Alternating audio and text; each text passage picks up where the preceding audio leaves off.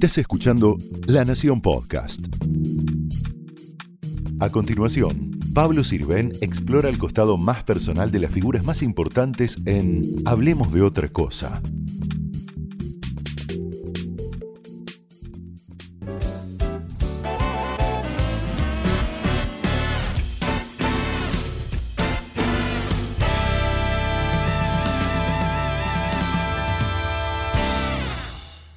Muchas gracias María Eugenia Vidal, gobernadora de la provincia de Buenos Aires, por venir a Negroni, acá en la Recoba. Hablemos de otra cosa, vamos a hablar de otras cosas y de las cosas que se hablan siempre.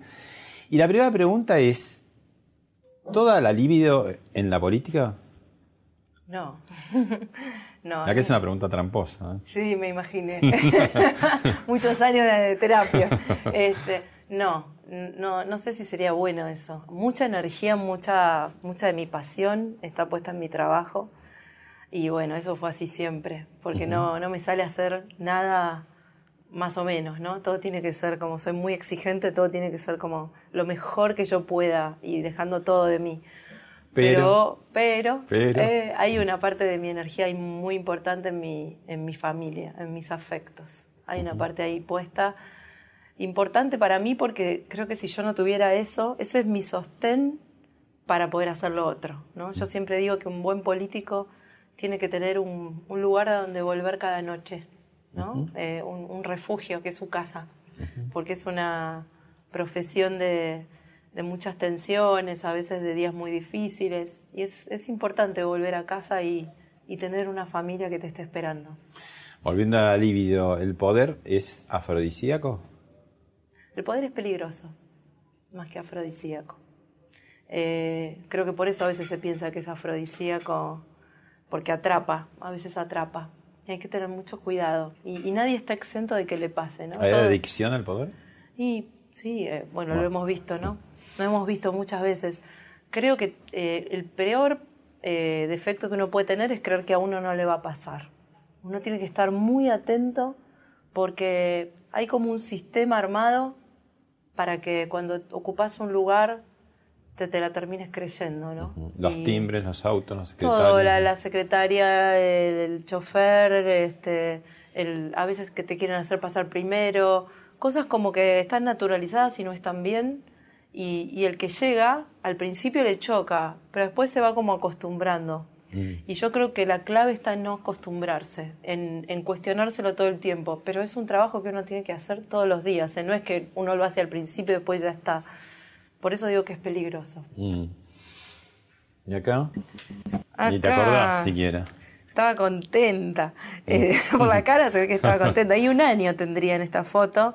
¿Qué, vestido, ¿Qué época? ¿Dónde? ¿Cómo? Yo creo que este sillón eh, era de mi casa y me parece, mi mamá seguro va a saber mejor que yo, pero yo creo que este vestido seguro me lo hizo mi abuela. Eh, yo tengo una abuela ah, que todavía, eh, todavía la tengo, con, la tenemos con nosotros, tiene 91 años y era costurera.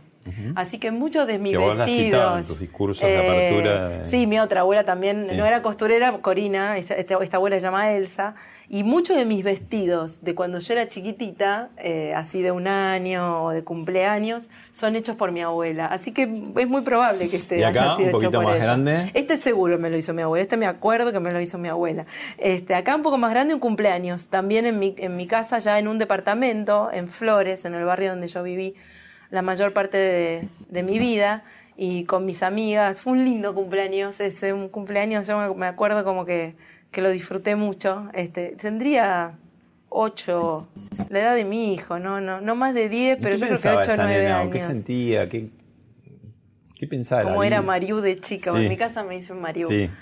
Em, era... Yo tuve una muy linda infancia, una infancia de familia de, mesa larga de domingos. Eh, bien, bien, una familia así bien argenta, ¿no? Este, con los domingos, la familia, la, la, pasta. el asado, eh, los primos, muchos primos, muchos tíos. Acá estás un poquito más eh, grande. Acá estoy un poco más grande, ¿no? este, ¿Una chica scout? Fui un poquito más grande que esto, fui, una guía, guía se llaman a las chicas que hacen escautismo. Eh, iba mucho a la plaza porque como en mi casa yo tenía un departamento, alquilábamos y mi, mis abuelos, Flores, era una cosa era ir a la plaza. Mis abuelas, parte de la tarea de mis abuelas era mm. llevarnos a la plaza porque bueno, también viste un chico de departamento, llega un momento que se hace difícil. ¿Y qué te dejó esa enseñanza, esa guía, ¿no? ¿Se llama? Guía, guía. Eh, ¿Qué, te Quedó, ¿Qué te quedó de eso? ¿Qué te sirvió para, después? Creo que ser guía es un refuerzo de, los valores. El lema del, del escautismo es siempre listo, ¿no? Una frase que me acompañaría después en el, en el resto de este trabajo, porque en este trabajo uno tiene que estar siempre listo para lo que pase, ¿no? Para una inundación, para, para un hecho de inseguridad, para, para enfrentar a una situación difícil. Es casi lo normal, es el, eh, el, evento, ¿no? Lo que es lo inesperado. Yo supongo que debes tener una, una agenda con algunas cosas programadas y después esa agenda por ahí termina al fin del día, da vuelta porque pasaron cosas que no estaban previstas siquiera, ¿no? Sí, eh, mm. sí, y, y, va, va adaptándose a a lo que va pasando que no está previsto, pero también este siempre listo del scout es un siempre listo hacia el otro, ¿no? Mm. Un, siempre listo de disposición a ayudar a los demás, que para mí tiene como que al final en la vida todo va cobrando sentido, ¿no? En ese momento yo era muy chica, no me daba cuenta, pero el escautismo, el haber ido a una escuela Em, eh, católica, pero donde el lema era, eh, el lema del Misericordia, que es el colegio donde yo fui, era el corazón a Dios y las manos al trabajo, ¿no? O sea, la, en la acción, eh, el siempre listo, en la acción, el venir de una casa de, de laburantes, ¿no? De, de gente que trabajaba muchas horas por día, a la que todo le costaba mucho todo eso al final de la vida uno lo va como de alguna manera incorporando y, bueno, ahora cuando veo los valores que le transmito a mis hijos tienen mucho de eso. Mm. ¿Sos de las que lloran, de las que no lloran o de las que se contienen? No, soy de las que se contienen, pero que a veces no puedo, no lo puedo evitar. Este, uno siempre piensa que en esta función, sobre todo cuando estoy trabajando, ¿no? Como que tiene que mantenerse fuerte, pero, pero a veces eso no, a veces eso no, no, funciona, no alcanza. Eh, a veces, sobre todo cuando me encuentro con, con familiares de víctimas, que me pasa muy seguido, que yo me reúno con ellos, este, o, o, cuando veo a madres del Paco, o cuando voy a algún, yo todas las semanas voy a algún barrio del, del conurbano profundo y siempre encuentro alguna situación difícil. Y a veces sí, a veces es, difícil no conmoverse. Trato de que esa situación no me tome por completo, porque en ese lugar soy yo la que está para acompañar al otro, ¿no? Eh, pero sí, sí. Y después en mi vida privada, sí, me ha pasado. No, no, ahí no me contengo tanto. Ahí me parece que cuando uno tiene que llorar, tiene que llorar, y cuando tiene que reír y, y ser feliz, hacerlo. No hay que estar conteniendo las emociones. Vemos un compactito de tu trayectoria y después lo charlamos. Dale. La ventanilla del Estado es el único lugar adecuado para atender a los que más necesitan y convalidar las tomas donde está demostrado por las últimas noticias que hemos tenido que hay punteros y hay mafias de usurpación es convalidar el accionar de punteros para poder acceder a la vivienda o para poder acceder a un terreno.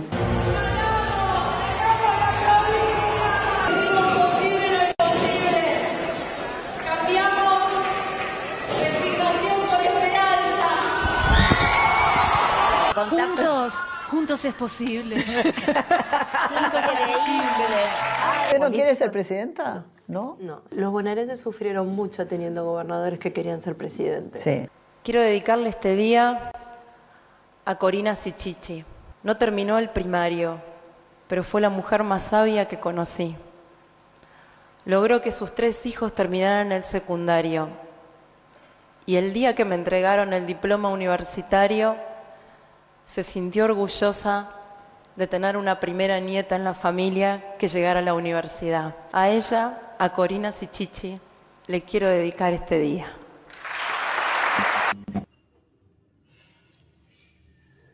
¿Qué te está saliendo mejor y qué peor en estos dos años largos ya en el poder? creo que hemos recuperado, escuchaba el discurso de hacer posible lo imposible, ¿no?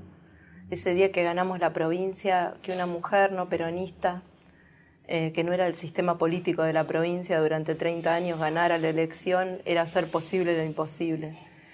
Creo que los bonaerenses hoy creemos que más allá de esa elección ganada hay muchas cosas que parecían imposibles que se pueden lograr como que una obra empiece y se termine, como que llegue el asfalto a muchos lugares del conurbano después de 30, 20, 40 años de espera, incluso en calles que figuraban como asfaltadas, eh, o, que empiecen las obras de hidráulica de verdad y que llegue un día en que no se inunden más. Esas cosas siento que las hemos empezado a, a transitar con éxito. Lo mismo que la pelea contra un sistema mafioso que estaba integrado por la política, por la policía, por la justicia, eh, y, por, los narcotraficantes que convivían con impunidad y que hoy saben que no somos parte y que les estamos dando pelea. Eso también parecía imposible. Y las reglas de juego empezaron a cambiar, ¿no? que todos tengamos que explicar del gobernador para abajo, incluso la justicia y, los, agentes penitenciarios y los policías de que viven todos los años con una declaración, jurada pública por ley. Pensá que hoy hay 40.000 personas en la provincia que están presentando sus declaraciones juradas todos los años. Después de 30 años que hicieron lo que quisieron y nunca le explicaron a nadie de qué vivían. Eh, después hay casos simbólicos, ¿no? Pero lo, importante son el cambio de reglas. Eh, en esa línea va la reforma judicial que presentamos hoy, pero eso, eso es bien de fondo. Eh, siento que empezamos, y eso es un trabajo en equipo con el gobierno nacional, más meritorio todavía del presidente que nuestro, de, bajar la pobreza. En la provincia hay hoy un millón, casi un millón de, pobres menos que mm. cuando empezó este gobierno. Y 300.000 personas que estaban buscando trabajo y no lo conseguían y hoy lo tienen. Claro que todavía son muchos los que nos queda por recorrer. ¿Qué es lo que más retrasó, lo que más cuesta o lo que lo que más, lo que más cuesta, lo que a mí más me preocupa es que desde hace muchos años hay un núcleo duro de pobreza en la provincia al que más trabajo y más crecimiento no le va a alcanzar. Por eso damos las batallas que damos en educación. Porque yo por eso escuchaba recién lo, que dije de mi abuela, de que ella no terminó el primario y, logró que sus hijos terminen el secundario y yo fui la primera nieta en la familia con un título universitario. Eso es lo que durante décadas definió la movilidad social ascendente en la Argentina. Eso es lo que hizo que alguien que era pobre, como mi abuela cuando vino a, la ciudad y que venía de, General Pinto y de, Lincoln y trabajó de portera, hizo que ella pudiera soñar que a sus hijos no les iba a pasar lo mismo y que a sus nietos todavía les iba a, les iba a tocar algo mejor. ¿Y qué hizo? pasó, que, esa sociedad que en los 70 era bastante equilibrada se deshizo por completo. Bueno, son muchos años, ¿no? Pero creo que el deterioro de la educación, sin duda, es que no es la responsabilidad de un gobierno, ¿no? Es de muchos años. Eh, el deterioro de la salud pública, cuando uno piensa lo que de verdad te hace salir de la pobreza, lo, que te iguala, no es solamente tener un trabajo o tener un plan mientras la estás pasando mal, que es necesario, es, es que tener una oportunidad futuro y para eso desde que naces estás determinado si puedes ir al jardín o no, si tuviste una buena alimentación o no, si en el centro de salud te atendieron y te hicieron los controles cuando estabas embarazada o no. Eh, son cosas básicas, ¿no? Pero siento que eso que lleva más tiempo es lo que hace falta. Nosotros ahora estamos trabajando en un plan eh, que se va a poner en marcha, ya estamos con el SAME en la mitad de la provincia, bueno, ahora vamos a a poner en marcha un plan para mejorar los centros de salud, ¿no? Las salitas. ¿Por qué la salita? Porque la salita te vacuna, en la salita te dan la leche para que tu hijo de bajo peso esté mejor. Es el primer eh, mostrador. Es el primer mostrador del médico que si la salita no funciona, la prevención no funciona. Y si no funciona la prevención, entonces ahí ya, ya tenés un problema de, distintas oportunidades eh, entre tu hijo que puede ir a un lugar porque tiene una obra social y ese chico que nació en ese lugar y no tiene una salita que funcione. Así que ahí estamos trabajando para eso. Lo mismo cuando peleas contra los narcos, también estás peleando contra la pobreza. Hoy lo peor que le pasa a alguien pobre es el narcotráfico, porque es quien menos defensas tiene, no solo por el consumo, del cual ninguno de nuestros hijos está libre, pero a nuestros hijos no los convierten en soldaditos. A los hijos de familias pobres sí. Y María Eugenia, los que no van a la cárcel, se vuelven a su casa porque se tuvieron que ir de la policía o los fiscales que se tuvieron que ir. Toda esa, como se decía en algún momento, en, en otro momento de la historia, mano de obra desocupada, ¿no? ¿Qué se hace? ¿Cómo se los controla? ¿Cómo, cómo se hace para que no vuelvan, no? Bueno, en realidad no deberían volverse a su casa, ¿no? Ahí está la reforma judicial. Deberían ir presos. Porque si yo separo a un policía porque no me puede explicar su patrimonio y tiene empresas y de repente con un sueldo durante 30 años de policía no me puede explicar cómo vive, eso aparte se lo tiene que ir a explicar un juez. Y si no se lo puede explicar a un juez, tiene que terminar preso o un policía que, o un fiscal que está acusado de encubrimiento de narcotráfico. Digo, no, esto no es que se van a su casa. Y por eso a mí me parece clave, ¿no? Pero no tenés cárceles suficientes ni cárceles en condiciones, ¿no? Este es, es verdad, y estamos por eso construyendo más. Pero más allá de las que estamos construyendo, hay otra parte, ¿no? Acá hay, un, hay una cosa de mucha inequidad. Hay gente que está presa y que podría tener medidas alternativas. Por ejemplo, nosotros tenemos en el sistema penitenciario mujeres que fueron mulas utilizadas por el narcotráfico con hijos chiquitos. Esas mujeres podrían estar perfectamente con una pulsera o con una tobillera electrónica en su casa controladas. Y tenemos, y lo hemos visto, casos muy relevantes de personas con libertad condicional que cometieron violaciones seguidas de muerte o abusos, eh, o que están libres durante 10 años, digo, para poner un caso que todos conocemos, Gracia estuvo libre más de 10 años, porque dentro del sistema judicial tiene siete instancias para apelar. Entonces, el que tiene un buen abogado se la pasa 10 años afuera del sistema apelando, mientras los chicos abusados que lo denunciaban tenían que convivir con él en la calle. Ahora vos vas a la cárcel y la cárcel está llena de jóvenes pobres, ¿no? que no tienen buenos abogados, y muchos casos por delitos muy menores. Entonces, creo que tenemos que revisar. ¿Quién tiene que estar en la cárcel? Tu reforma judicial apunta a la víctima. Mi reforma judicial apunta a eso, a proteger a la víctima, a que tenga voz, a que si un juez tiene que dictar la libertad condicional de un delito grave, la víctima, o si la víctima falleció un familiar de la víctima, sea convocado al juicio y tenga que escucharlo. No solo tenga que ver el informe del sistema penitenciario, que es un papel, que tenga que escuchar a quien fue víctima del delito sobre qué piensa de que esa persona vuelva a salir a la calle, que es parte de su tarea escuchar antes de decidir. O, por ejemplo, que si vos tenés un hecho delictivo, no necesites un abogado para ver el expediente.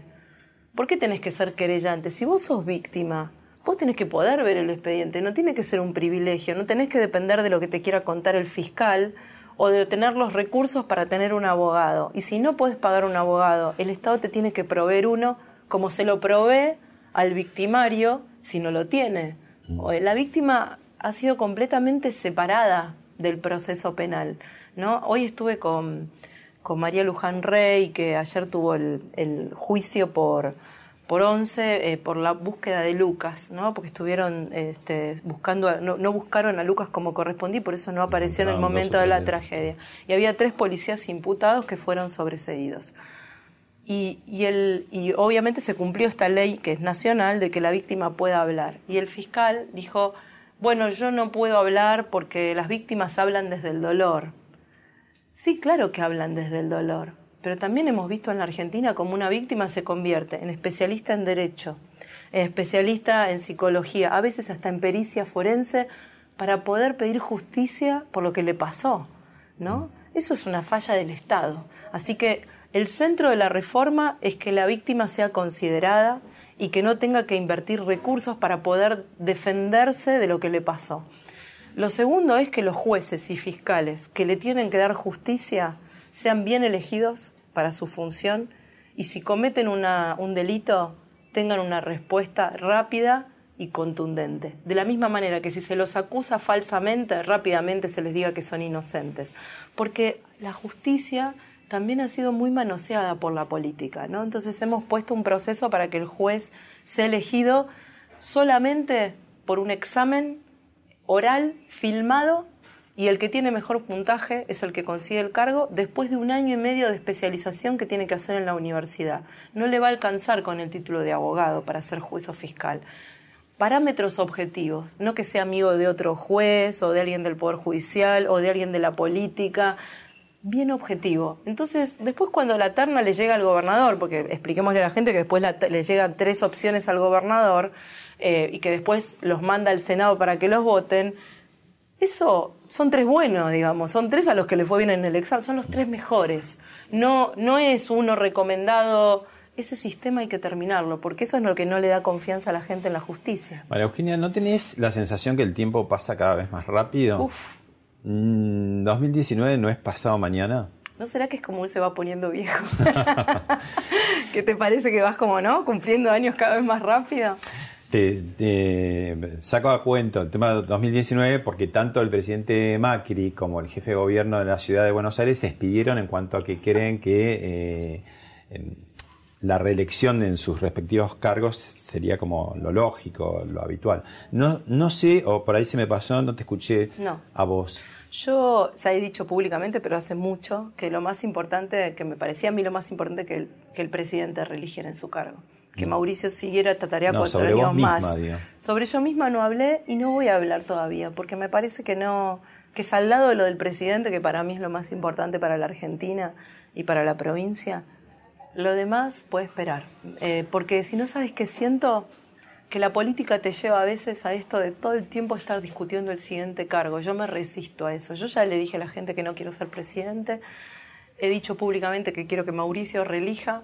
Todo lo demás hay tiempo, porque hoy mi tarea, mi energía, eh, tiene que estar puesta en lo que hago. Y, no, no puedo perder un minuto en pensar en eso. Va a haber tiempo de sobra para bueno, Sabés que los periodistas somos de poner escenarios virtuales y los políticos son, se los sacan de encima. Pero yo te pongo un escenario.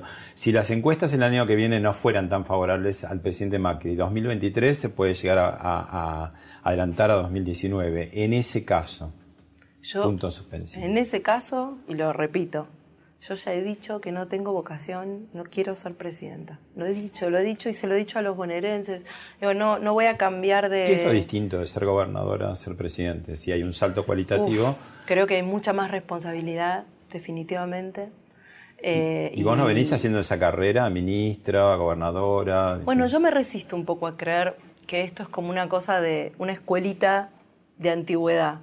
Eh, no necesariamente un buen ministro puede ser un buen gobernador, ni un buen gobernador puede ser un buen presidente.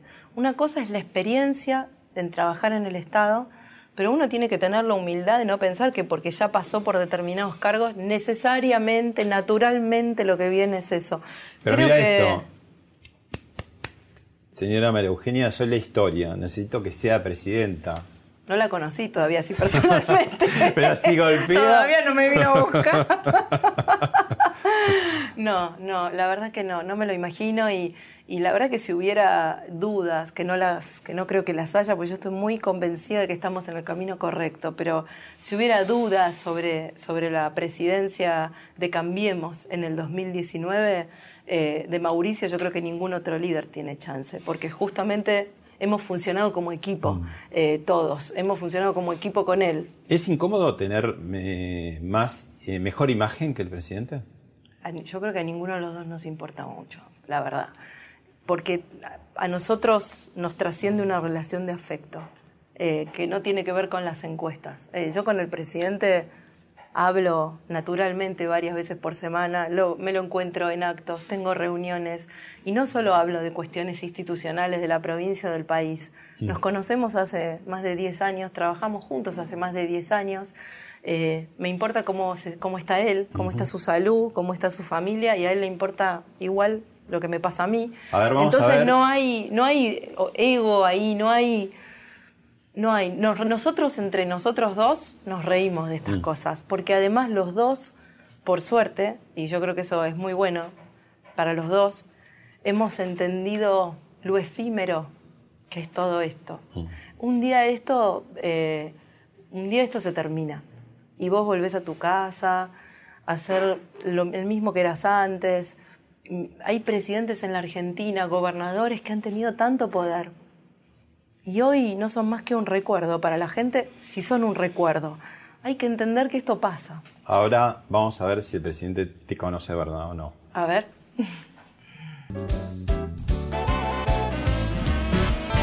Pablo, siempre me pedís que comparta reflexiones, pensamientos complejos con vos. Pero esto que me pedís es imposible. 30 segundos para describir las cualidades y los valores de María Eugenia cuando hace falta 30 horas no lo hace posible. Por eso me voy a focalizar en dos de sus virtudes, que diría es la primera, su honestidad. Y me refiero especialmente a la honestidad intelectual, a siempre decir lo que piensa, ser leal y honesta con ella misma y con todos aquellos que la rodean. Eso es algo importantísimo. Y la segunda, su humildad. Porque María Eugenia entiende que a mayor éxito es mayor responsabilidad. El éxito conlleva responsabilidad. Y la mejor manera de llevar a cabo esa responsabilidad es con humildad. Así que aprovechando este momento le digo gracias a María Eugenia en nombre de todos los argentinos por el lindo ejemplo que da todos los días. Estuvo muy generoso. nos queremos mucho, nos tenemos mucho afecto y bueno, cuando uno quiere mucho a alguien, no sé si es tan objetivo, ¿no?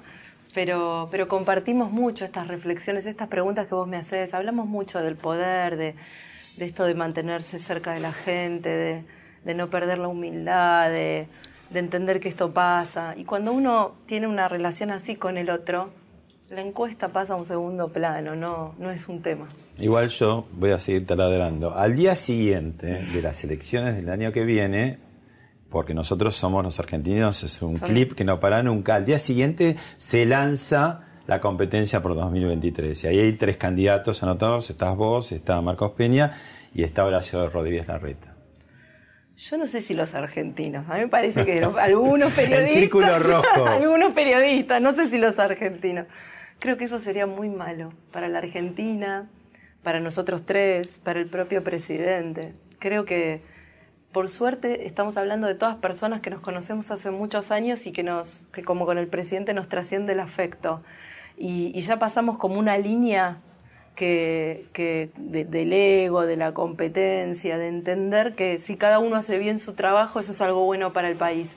Mira, yo a lo mejor te va a parecer un poco ingenuo, pero se lo digo mucho a mi equipo y a mis hijos. Yo soy de las que creen que cuando uno hace algo bueno en la vida, lo hace lo correcto, lo que cree que es correcto y lo hace con esfuerzo, con poniendo lo mejor de uno mismo, más tarde o más temprano algo bueno llega. Y, y creo que estamos, soy parte de un equipo que cree lo mismo. Eh, si nosotros, eh, al día siguiente de la elección de Mauricio, eh, más allá de las especulaciones que los medios hagan, realmente eh, fuéramos parte de eso, defraudaríamos a, a, los argentinos que nos votaron y cometeríamos un grave error. Ojalá que no que seamos lo suficientemente lúcidos y, y trabajemos en un equipo de una manera como lo venimos haciendo hasta ahora, de no dejarnos llevar por eso. Ese es, ¿ves? Un ejemplo clásico del peligro del poder. Mm. ¿no? Bueno, uno de los eventuales eh, competidores tuyos internos también dejó su testimonio. Ah, bueno, a ver. Yo trabajo con Mario hace 21 años, todos seguidos. Siempre trabajamos juntos. Eh, a veces no digo esto de los 21 para que no demostrar la edad, pero no. Empezó muy jovencita a trabajar conmigo, recién recibida en la FACO, así que sigue siendo una chica joven. Y desde el primer día me sorprendió por su responsabilidad, por su pasión, la dedicación que le pone a las cosas. Empezamos en esa época a estudiar juntos los temas sociales, publicamos un libro. Eh, siempre esa cosa de, la pasión, del empuje, de esa fuerza interior esas ganas que tiene, que hoy realmente me, emociona, me da muchísimo orgullo ver la responsabilidad que tomó, cómo ha crecido y el, y el aporte y lo que está haciendo por los bonaerenses y por todos los argentinos, realmente es un, es un orgullo. Un amigo, Horacio es un amigo. Eh, estos 21 años también han trascendido lo laboral, me importa, me importa su mujer, me importan sus hijas, me importa que él esté bien, eh, y a él lo mismo de mí, ¿eh? yo tengo una gripe, cualquier cosa. Él está siempre atento, me llama, me pregunta. Nuestra relación trasciende, así que para mí Horacio nunca va a ser un competidor, siempre Mm. va a ser un amigo. Viene a mis cumpleaños, yo voy a los cumpleaños de él. Tenemos una relación muy, muy linda y de mucho cariño. Y en paralelo a la política pasaban estas cosas. por ejemplo, Ah, ¿no? estas son las tres generaciones, ¿no? Eh, yo estaba embarazada en esta foto. ¿De quién? Estaba embarazada, no, estaba embarazada de María José en esta foto, de mi segunda hija, eh, con mi abuela Corina, a la que le dediqué eh, mi gobernación, y mi mamá, su hija. Y sí, son tres generaciones. Yo siempre digo que yo no sería gobernadora y no hubiera llegado a donde llegué si no hubiera existido una abuela Corina y una, y una mamá Norma, porque son mujeres cada una en su lugar que se animaron a desafiar las convenciones de su tiempo. Y acá, Y acá, ay, qué decir, Eh, ellos sí que son lo más importante que tengo en la vida. Esos son el lugar a donde yo vuelvo todas las noches. Y, y no sabes lo lindo que es volver a mi casa, aunque los encuentre como los encontré anoche peleándose, ¿no? A veces por la tele, a veces por lo que sea, pero eh, aunque, aunque llegue a mi casa y se estén peleando, que es algo muy común, eh, porque son de, de edades muy distintas y dos son adolescentes, eh, las cenas de mi casa con ellos son reparadoras. Son momentos donde nos reímos, donde, donde peleamos, donde discutimos. Eh, de hecho, hacemos, este, hacemos eh, lo que llamamos reuniones de consorcio entre los cuatro para, para definir las pautas de convivencia, que después nos respetamos. Es muy, es muy eh, reparador para mí tenerlos en mi vida. tengo dos buenas noticias para vos y una mala. A ver. Te doy las dos buenas. Que Sí. sos joven y que sos linda. Ay, bueno, dos Pero- buenas noticias. Sí, pero la mala es que los hombres se inhiben con las mujeres que tienen el poder. Eso es verdad. Eso es verdad. ¿Y cómo lo arreglamos? Y no sé, vos. No sé, yo todavía no descubrí la receta. Eh, quiero pensar que todavía hay hombres valientes y, y sobre todo que esos hombres valientes no, no se acercan o no se acercarían en mi caso, y yo trato de que así sea y de, de dar todas las señales eh, a, a una gobernadora. El- La gobernadora eh, es parte de mi trabajo, de mi vida, pero además hay una mujer, ¿no? Este, Hay una bastante primicia ahí parecida a las- al resto de las mujeres. Una primicia ahí entre medio que dijiste, trato de dar las señales. Eh, Sí, en ¿Teóricamente general, o no, en realidad? general, en general, no, no hay ningún caso particular. En general, digamos, yo trato de, primero, viste que muchas mujeres ejercen el poder de una manera muy masculina. Yo he tratado de que no me pase eso, ¿no? De, de conservar, de ser quien soy, eh, aunque me toque un lugar de mucha responsabilidad. Y, y lo- y en mi vida privada también, eh, sí, soy la gobernadora, pero, pero aparte soy mamá, aparte soy mujer, aparte soy hija, soy hermana, soy amiga, y en eso soy María Eugenia. Ahí la gobernadora, el saco queda fuera de mi casa o, eh, o, o afuera de mis relaciones afectivas, ¿no? Este, y bueno, ojalá que los hombres valientes se den cuenta. Bueno, esto que vos decías era interesante. Las mujeres que han ejercido poder, y en Argentina hubo mujeres muy importantes, muy recientemente, con poder eh, se masculinizan, ¿no? Y es muy evidente que vos sos muy femenina, llevas es- esa feminidad. Ahora, cuando te ponen Heidi, ¿no? Ahí hay como una mirada un poco machista, porque una cosa es ser femenina y otra cosa es ser un- una nenita, ¿no? Definitivamente ah, hubo machismo en quien, en quien me puso la- el, sobrenombre, ¿no? Igual te ayudó porque era como inofensivo, era un candidato que no Y- podía y, llegar nunca nunca. supo y nunca supo que era mi personaje preferido Sí, de, eso de te iba a dibujitos preguntar. cuando era chica ¿Lo veías de chica? lo veía claro que lo veía este el otro día leí que se había había fallecido el autor del, del dibujo tantos años después pero sí lo veía y eh, a mí me parece que, que en ese momento si bien se hizo desde una mirada machista fue muy bueno porque le permitió a la gente contraponer dos opciones, ¿no? Tal vez yo tenía un, o, podía tenerse el prejuicio de que era demasiado ingenua, o que no iba a poder, o que era débil, ¿no? Pero del otro lado, lo que, lo que la alternativa tal vez era alguien que, que era demasiado, demasiado vivo, Este, y, que, y que era muy parecido a lo que la provincia había conocido durante 30 años. Y había una necesidad de cambio tan profunda que creo que muchos, y fue lo que me conmovió en, en octubre de 2015, muchos se arriesgaron a tener una Heidi antes de seguir con lo mismo, aún seguramente con dudas de si yo iba a poder, de si iba a tener la firmeza, la valentía suficiente. Con el tiempo creo que pudimos demostrarles que era así, pero creo que en ese momento seguramente muchos tuvieron dudas.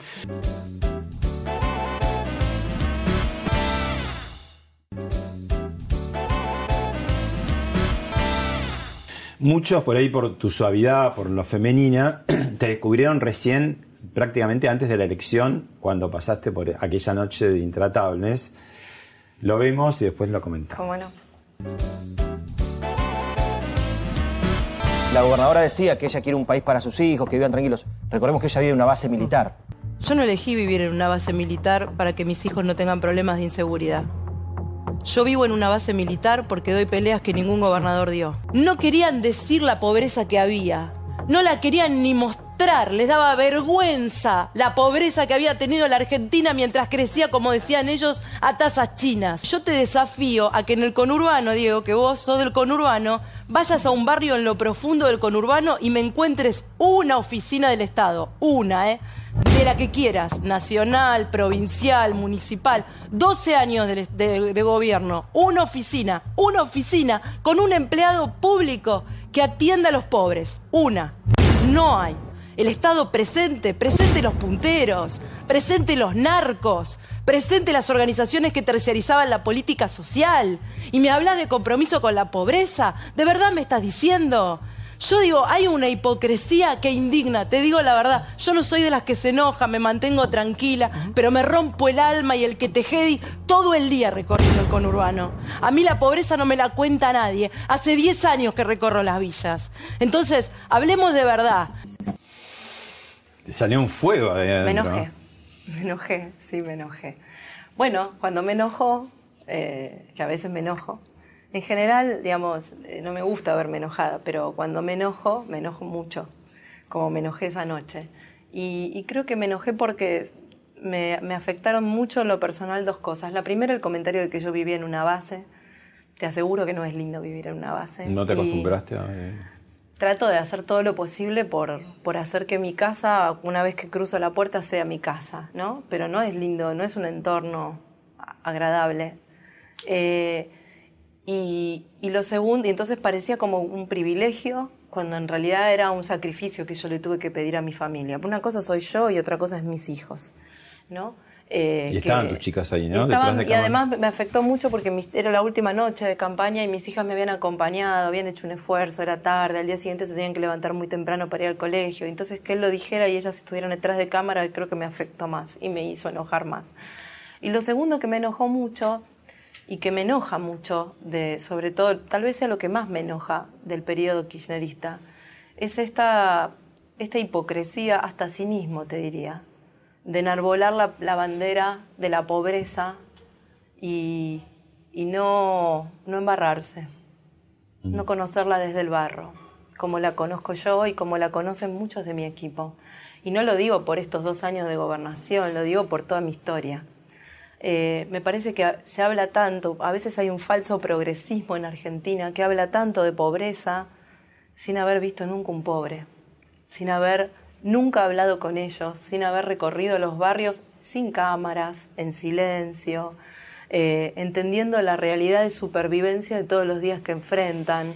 Hoy escuchaba esto de que no hay oficinas del Estado. Hoy ya hay oficinas del Estado en muchos barrios donde antes ni siquiera entraba la policía, ¿no? villas de, de la provincia, del conurbano profundo, y va a haber 50 cuando yo termine este mandato.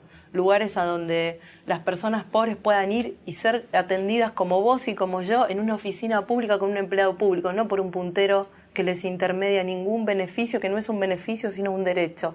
Ha habido tanta utilización de la pobreza en nombre de la pobreza que eso me eso sí me enoja.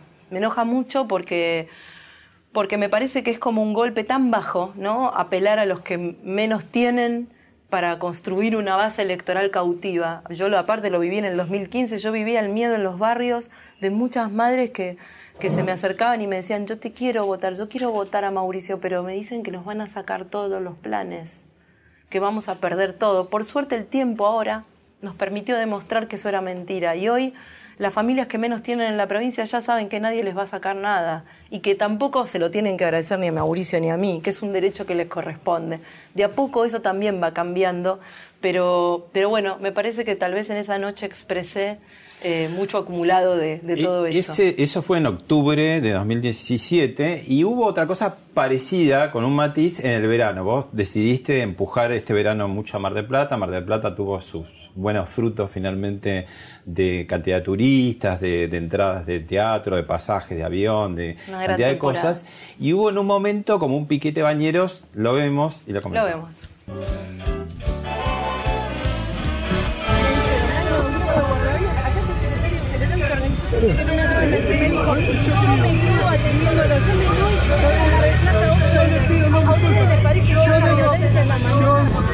comentamos.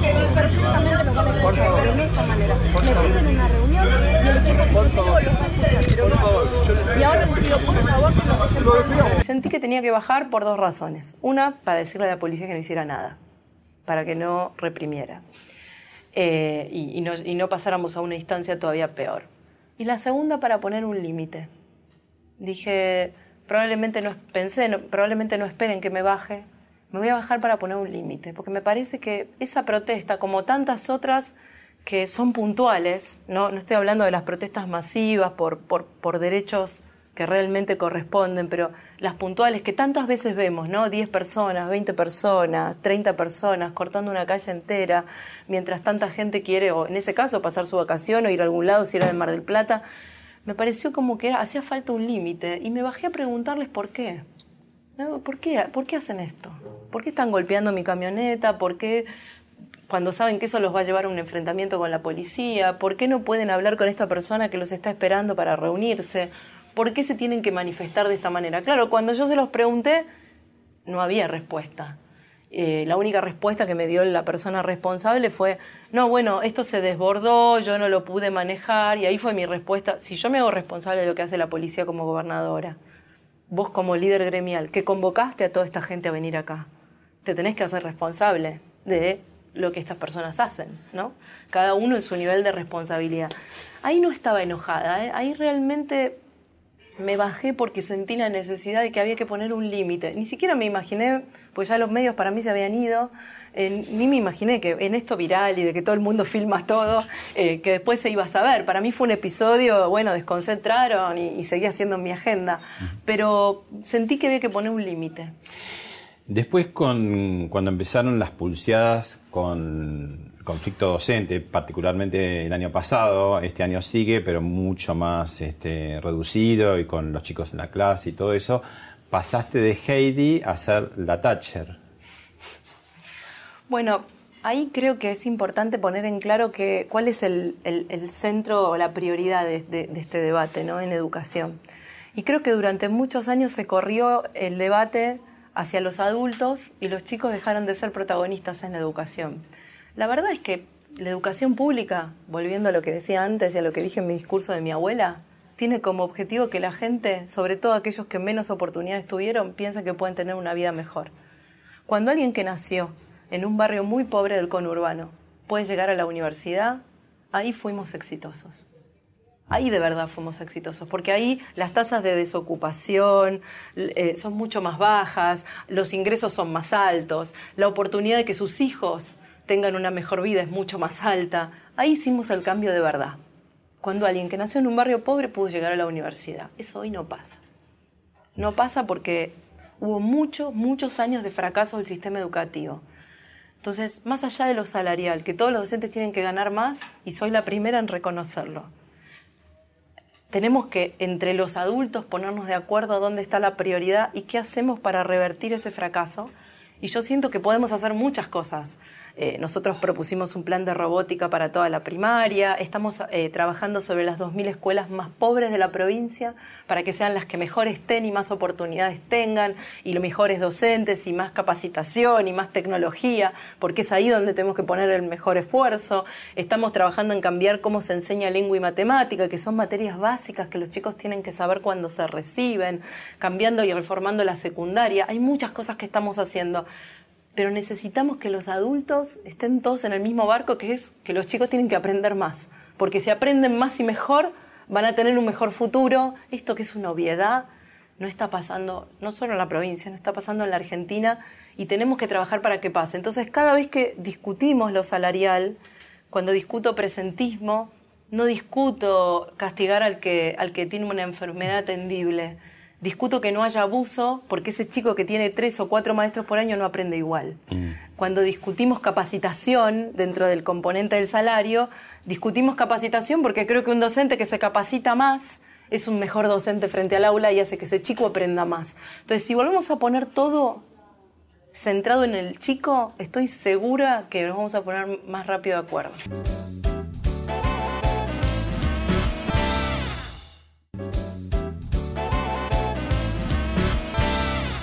Después del episodio de Guardavidas que vimos hace un rato y comentamos, Gabriela Cerruti, que hace poco tuvo un episodio de escándalo en el Congreso por un papelito con el ministro Caputo, eh, puso un tuit muy favorable a vos, digamos, y la cascotearon de lo lindo, ¿no? Porque no es muy común del lado del kirchnerismo un reconocimiento. Igual hay alguien desde el kirchnerismo muy duro contra vos, la vemos. en este país, con todo lo que tenemos, ¿cómo puede ser que hay tantos pibes que no comen? Que van las madres a comer las sobras que dejan los chicos. Que esta señora Vidal con esa cara de p que tiene, no mandó ni medio kilo de arroz, dos meses sin mandar nada a ningún comedor.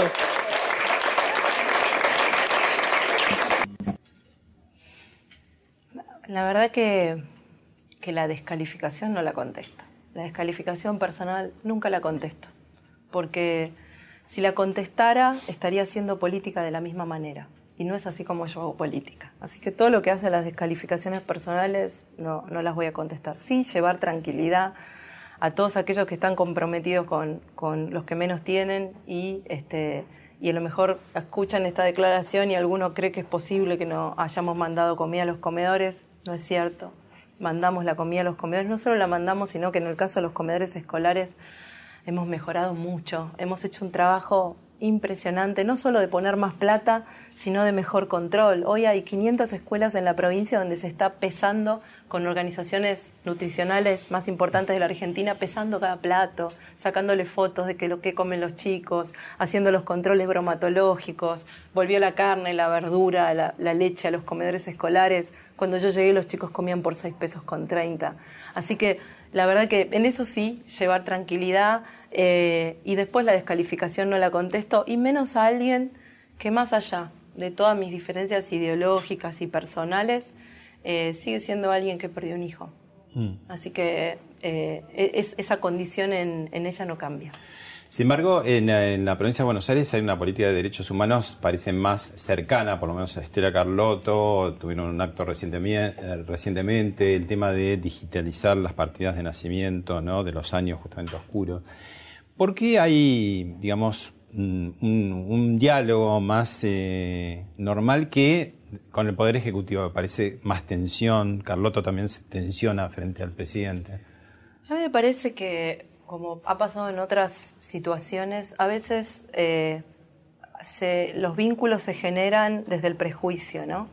El prejuicio le hace mucho daño a la política que yo, que yo piense que alguien porque es kirchnerista ya tiene determinadas características o porque es macrista, eh, no ayuda para nada el diálogo, ¿no? Yo la verdad es que tuve una sola reunión con, con Estela al principio de la gestión. Ella me planteó tres cuestiones cuando me vino a ver y yo además eh, me, he reunido con la Comisión Provincial de la Memoria, con todos los organismos de derechos humanos, con las comunidades indígenas y siempre trato en esas reuniones de ver, bueno, de las demandas que tienen, yo me olvido de qué partido soy, de qué partido son ellos. O sea, estamos tratando temas que, que, le importan a todos y, trato de ponerle sentido común, bueno, a estos pedidos, cuáles puedo, cuáles realmente son eh, razonables y de los que son razonables, cuáles puedo cumplir. Porque, digamos, para mí el valor de la palabra es muy importante. Y en esa reunión Estela pidió eh, tres cosas. Pidió la apertura de los legajos de los policías de la provincia de Buenos Aires, le dije que sí. Pidió eh, esto de las partidas de nacimiento, porque me dijo, buscamos nietos de la dictadura, nacidos en la dictadura, y el sistema de partidas de nacimiento de la provincia es una burocracia y un caos tremendo. Entonces lo que hicimos fue digitalizar las partidas de la dictadura y le dimos la base de datos. Y después me dijo algo, vino con un nieto, con, con Fossati, que había nacido en la comisaría quinta, que era una maternidad clandestina durante la dictadura y además eh, era un centro clandestino de detención. Y, y vino con él, que había nacido ahí, y los dos me dijeron, esa comisaría que fue centro de detención, hoy en los calabozos donde estaba mi mamá, me dijo, ustedes hoy ponen, el gobierno, ustedes y los gobiernos anteriores, ponen detenidos comunes. Y a mí me pareció tan terrible, ¿no? Que en democracia una comisaría que había sido centro de clandestino de detención tuviera personas detenidas en democracia, eh, que inmediatamente me comprometí y le dije, vamos a buscar un lugar para trasladar la comisaría, que no fue fácil, y, se los vamos a entregar como, como, centro de la memoria, como sitio de memoria, lo vamos a recuperar y, y para que los chicos también lo conozcan como otros espacios de la memoria. Dos años más tarde cumplimos. Eh, estaba la base lista, estaba el, el, sitio de la memoria reparado y estaba la comisaría trasladada. Nos pareció que era bueno encontrarnos y también mostrarle al resto de la sociedad que esta grieta, que nos ha hecho tanto daño, se puede zanjar con gestos de las dos partes, ¿no? Yo espero que la Argentina en algún momento transite ese camino de cierre de grieta.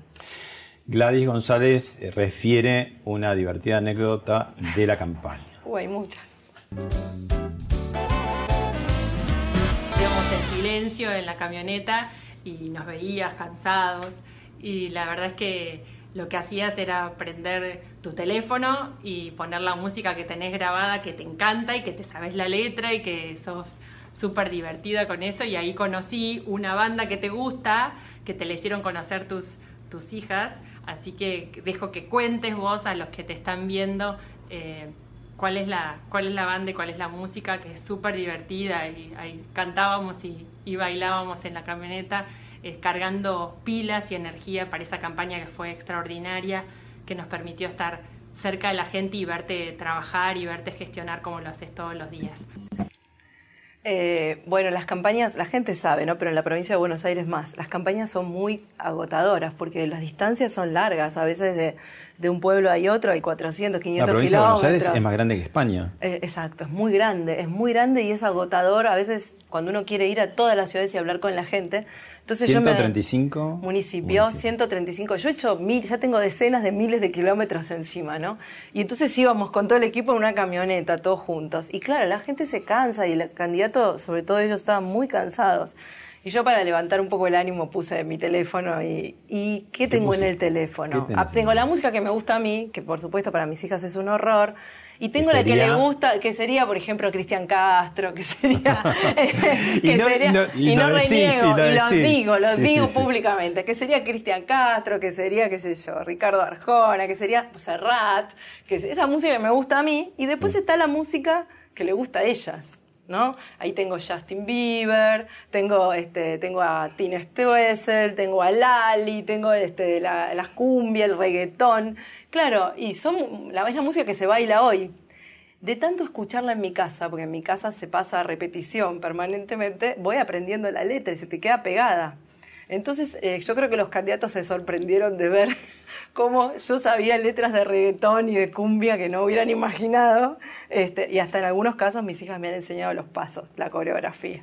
Mm, ¿Vas con ellas al teatro mucho? Voy mucho, salgo mucho con ellas a comer, al teatro, al cine. El teatro nos gusta mucho y yo desde chiquitas he tratado de, también con ayuda de la familia, mi- mis padres han ayudado a eso, de- desde ir a una función de Colón para chicos a, a un teatro, este, eh, a, no sé, a, a ver a Fátima, o como fuimos el sábado pasado, que fuimos a ver una, una obra de Campanella. ¿Te divierte la Eh, imitación que hace Fátima de vos? mucho. Y a mis hijos no te puedo explicar lo que les divierte. Yo es lo que más le agradezco a Fátima. Cuando Fátima me preguntó cómo me caía su imitación, yo dije, mira, a mí no me importa todo lo que me ridiculices. Lo único que me importa es que mis hijos no se sientan incómodos. Y cuando el día que el primer día que salió por televisión, en mi casa había toda una expectativa, lo vieron y vi que se empezaron a reír.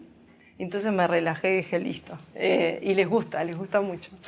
Gobernadora, hay una sección en este programa que es ¿qué hacías cuando? ¿no? Y hay un hecho que te queremos mostrar. Esto fue algo que superó todo lo que, lo que podía imaginarse, ¿no? De pasar. No, no era algo que, que, Nadie, nadie podía prever esto, nadie podía prever esto. Empezó a subir el agua y me auxilió el muchacho de acá a la vuelta que trabaja en la DGI. Vino mi sobrina, que viene de Monte Grande, a ayudarme a sacar las cosas.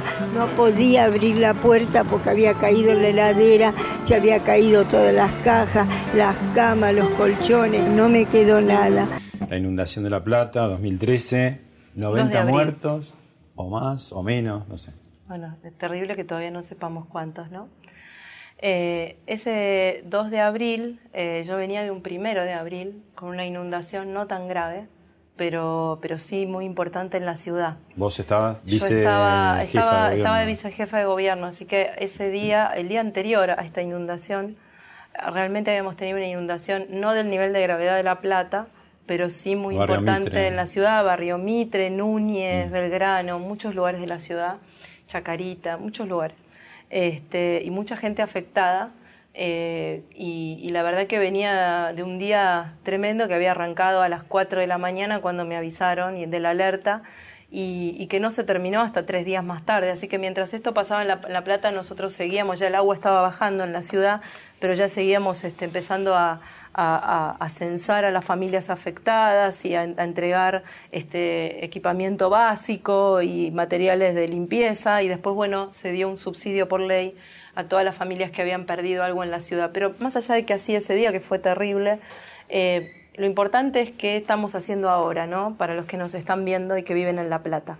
Y en el mes de octubre, eh, si, si todo sale bien, vamos a estar terminando las obras más importantes para evitar que una tragedia, por lo menos de esta magnitud, vuelva, vuelva a suceder, ¿no? La última con una foto. Aquí también pareciera que hubiese una diferencia, o sea, tu, tu buena relación con, con el Papa Francisco del Gobierno Nacional. No, no se puede hablar de mala relación, hace poco hubo No, una carta, una carta, incluso. sí, Eh, de mucho pero bueno, afecto. Este, los gestos a veces son más sonrisas. Yo ¿Cuál creo es que el Papa está sobreinterpretado en la. Argentina y, y que tiene una misión en el mundo muy difícil. Por eso creo que siempre nos pide que, re- que recemos por él, porque realmente la tarea que tiene en, en el mundo es muy, muy difícil. ¿no? Vos firmaste un, un documento de post-grieta, diríamos, porque había... Sí, eh, estábamos nombres firmándolo, de- de Baradel y yo, lo firmamos, ¿Eh? lo firmamos Baradel y yo, lo firmamos los dos, digo, por, por decir un Sí. ejemplo, ¿no? Este, sí, sí, porque creo que el Papa eh, nos trasciende, su tarea nos trasciende, los argentinos queremos argentinizar todo el tiempo sus gestos, leerlo en clave política, y para mí el Papa es un pastor, y un pastor con el que yo tengo vínculo antes de que fuera papa. Yo creo que esa buena relación tiene que ver con que nos conocimos yo como ministra de Desarrollo Social de la ciudad, él como arzobispo de la ciudad de Buenos Aires. Y a mí no me sorprende lo que el Papa hace en el mundo, porque cuando él, estaba en la ciudad de Buenos Aires iba a dar misa a las villas, su agenda era la trata, eh, su agenda era la pobreza, su agenda era una iglesia de pobres para pobres, eh, su agenda era esa, y no es una agenda distinta a la que le está planteando la iglesia del mundo. Así que yo lo he dicho muchas veces, es una persona por la que tengo admiración, es una persona que yo valoro enormemente y para mí es un orgullo para todos los argentinos que él esté ahí. Y, y por eso vos tenés eh, una postura, digamos, contra la despenalización del aborto. No, no tiene que ver con lo religioso, más allá de que, por supuesto, digamos, ser católica este, tiene alguna influencia en eso. Como hija de médico, eh, yo creo que hay, hay, hay vida desde el momento de la concepción y, y- hay una persona en potencia. Eh, y, y- desde ese lugar es que, es que tengo una postura clara y que ya he dicho muchas oportunidades en contra de, de- del aborto. Eh, pero bueno, también me parece muy sano lo que ha hecho el presidente, de que se debata. Me parece algo bueno para la Argentina. Muchas gracias, María Eugenia. Gracias, Pablo.